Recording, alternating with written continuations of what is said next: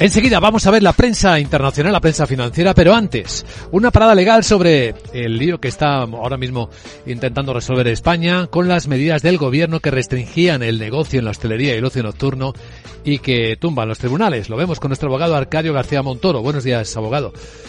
Buenos días, Vicente. ¿De qué hablamos? Pues de que la Audiencia Nacional accede a esa petición de la Comunidad de Madrid que no está de acuerdo con las restricciones aprobadas por el Ministerio de Sanidad que tanto perjudican a la hostelería como al ocio. ¿no?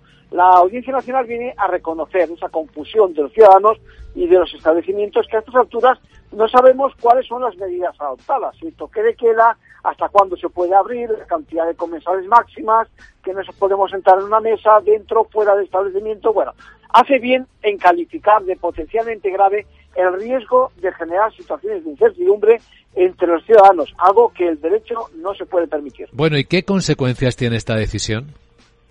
Pues en la Comunidad de Madrid no se nota cambio alguno, porque no ha llegado a tener efectos la orden del Gobierno. De hecho, el Ejecutivo parece que convoca al nuevo conclave de consejeros de salud para rebajar el ámbito de las restricciones y limitarlo al ocio nocturno, como si este fuera un sector de segunda categoría. La realidad es que de un día para otro cambian los propios criterios, ¿no? Algo que aviva ese ánimo de no acatar la decisión del gobierno, reforzando el resto de los argumentos jurídicos, principalmente la invasión de competencias autonómicas. En conclusión.